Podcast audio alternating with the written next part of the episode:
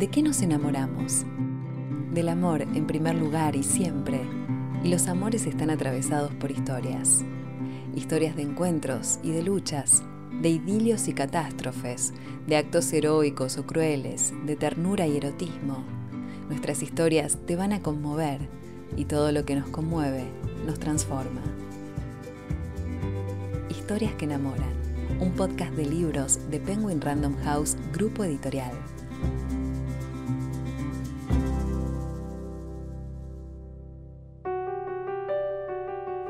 Hoy te presentamos Las Señoritas, la historia de las maestras estadounidenses que Sarmiento trajo a la Argentina en el siglo XIX sus amores, tragedias y relaciones prohibidas, sus batallas pedagógicas y aventuras en las luchas políticas en un relato cautivante. Se trata de la historia mejor documentada sobre las 61 jóvenes que entre 1869 y 1898 configuraron un capítulo fundamental en la educación de una nación en construcción. En este libro, único por su rigor historiográfico y su delicadeza narrativa, Laura Ramos entreteje los hilos de sus biografías íntimas sobre el fondo de los antagonismos políticos que asolaban una república que dejaba atrás su pasado colonial. Hoy te presentamos Las Señoritas, el nuevo libro de Laura Ramos. Laura Ramos es una escritora y periodista argentina. Es autora de Infernales, La Hermandad Bronté, la biografía más completa sobre esta familia y al mismo tiempo la apasionante historia de una fraternidad marcada con sangre y literatura, editada en la Argentina y en España. A mí me gustan muchísimo las biografías que están bien documentadas, me interesa ese género, me inspira mucho la biografía inglesa, clásica, pero también tenemos una tradición de biografía argentina, que es la que hizo de Osvaldo Lamborghini, que es una biografía ultra recontra documentada de Ricardo Strafache, que fue como mi luz en mi biografía anterior, que era una biografía sobre las hermanas Bronte y su hermano Bramwell, y en esta biografía. Escribe para Página 12, La Nación, la revista Eñe de Clarín. Sus columnas dominicales en este último diario inscribieron marcas que aún perduran en la nueva escritura argentina. Entre sus obras se destacan Buenos Aires me mata, que fue llevada al cine en 1997, Ciudad Paraíso, diario íntimo de una niña anticuada, Corazones en llamas, en coautoría, con 11 ediciones y más de 60.000 ejemplares vendidos, y La Niña Guerrera, que reúne nueve biografías de mujeres feministas. Yo creo que como ya sé que quiero escribir sobre mujeres del siglo XIX y comienzos del XX, y si fuera posible relacionadas con la historia argentina, no excluyentemente, ya voy por el mundo con las antenas puestas buscando historias. Entonces, mi vida entera transcurre como con, una antena puesta en, los libros que leo, en las bibliotecas que miro, en las charlas eh, que tengo, y voy como estando a la expectativa de qué puede convertirse en una próxima historia.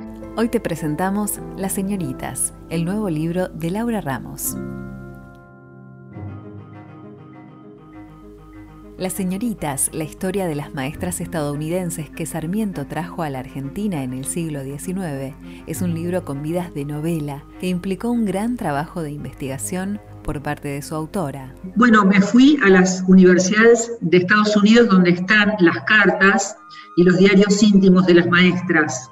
De ahí saqué el grueso del material, que además en algunos casos, no en todos, pero en algunos, es material completamente virgen, no visto por nadie antes.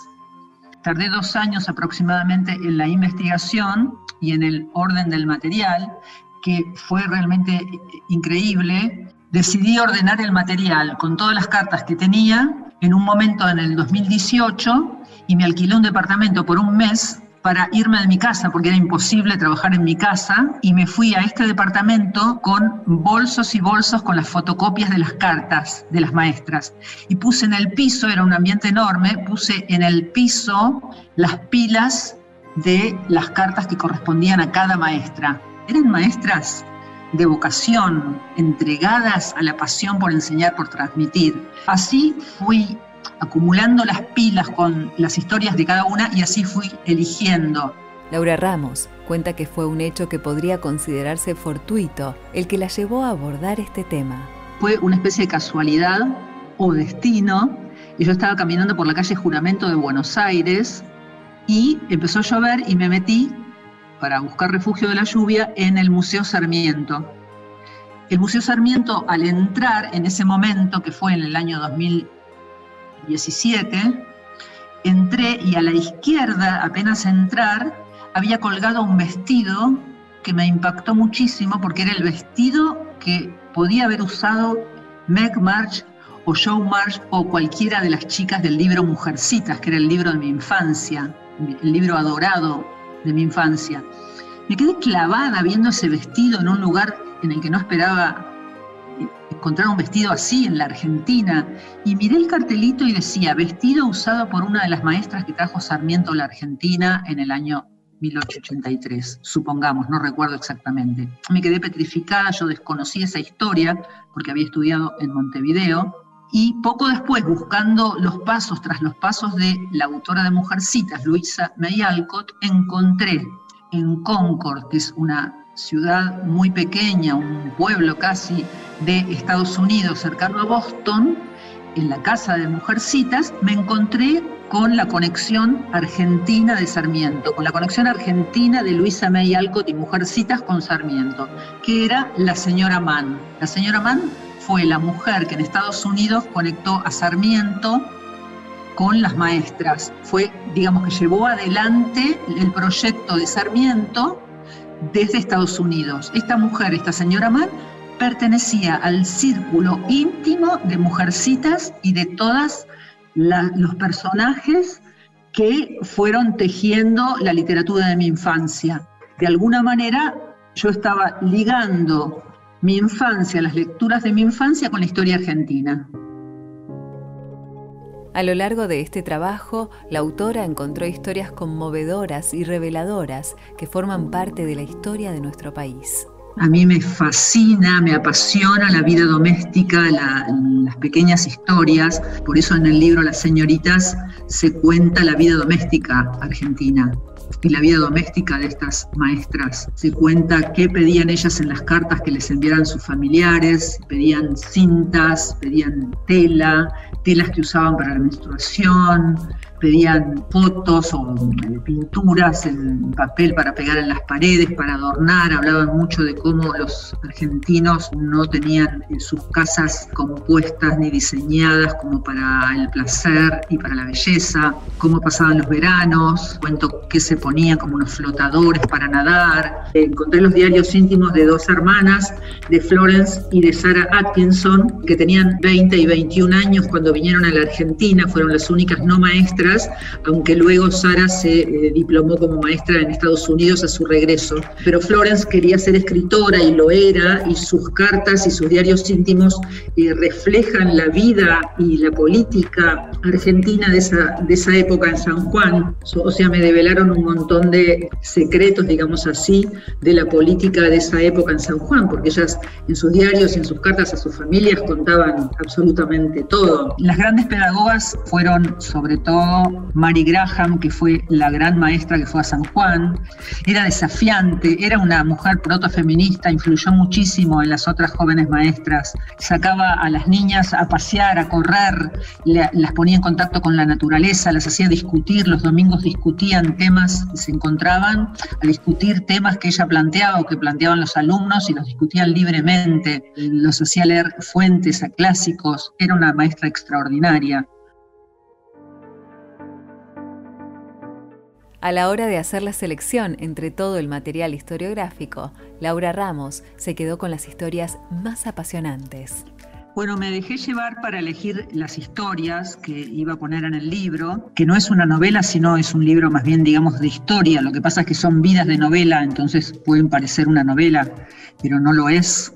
Es una historia eh, completamente documentada sobre la vida de las maestras digamos que el criterio para elegir las historias que iba a contar, en las que me iba a detener, fue elegir las más aventureras, elegir a las grandes pedagogas y elegir también algunas de las historias más trágicas y románticas que las hubo. Por ejemplo, elegí a la abuela inglesa de Borges, a la que encontré en una pensión de provincias olvidada, la abuela inglesa de Borges, hospedaba a las maestras en su casa pensión de Paraná. O sea, fue un descubrimiento que me dejó, me, me puso la piel de gallina, porque es una historia que no se conoce en la Argentina. O sea, Borges mencionaba a su abuela inglesa, a Fanny Aslam, mencionaba que había tenido una abuela inglesa que le había transmitido el inglés, pero no sabíamos que existía, que vivía en Paraná, que daba hospedaje y que era amiga íntima de mis maestras. O sea que a través de las cartas yo descubrí a la abuela inglesa de Borges en la carta de la prima de una de las maestras que fue a pasar unos días a Paraná y cuenta, hoy desayunamos con Mrs. Borges, en su diario íntimo. dije, Mrs. Borges, y después decía, Mrs. Borges es una inglesa que se casó con un argentino, es viuda. Y ahí empecé a atar cabos, empecé a investigar sobre la historia de Fanny Borges y hay un capítulo entero que se llama La pensión de Fanny Borges. Es una historia extraordinaria, épica, con Francisco Borges, al que Borges, el escritor, nuestro escritor, le dedicó un poema maravilloso. Bueno, está toda esa historia. Por ejemplo, ahí Fanny Borges fue como personaje elegido entre las otras maestras. La controvertida figura de Sarmiento es abordada por la autora desde una mirada que procura dar cuenta de la multiplicidad de perspectivas que despierta. Sarmiento es un personaje muy interesante, muy excéntrico, muy cargado políticamente. Yo intenté mirarlo como lo miraría un extraterrestre, como de alguna manera yo me siento en general como un extraterrestre en relación a las cosas que observo, porque intento quedarme como muy afuera de las posiciones políticas o las emociones que suelen eh, conmover a las personas en relación a personajes como él, ¿no? Entonces yo lo describo como un personaje excéntrico, como un personaje eh, llamado asesino por algunos, llamado bárbaro por algunos y llamado el gran educador por otros, yo planteo las opiniones, eh, los fundamentos para una u otra opinión, y simplemente él ocupa un papel secundario como corresponsal de las maestras y en algunas ocasiones tuvo que entrevistarse con maestras y jugó papeles de distinto calibre, o sea que el lector puede tomar la posición que desee. Las señoritas de Laura Ramos es un libro lleno de historias para enamorarse. Lo que me enamoró de estas historias fueron los enamoramientos de las maestras, porque está lleno de historias de amor.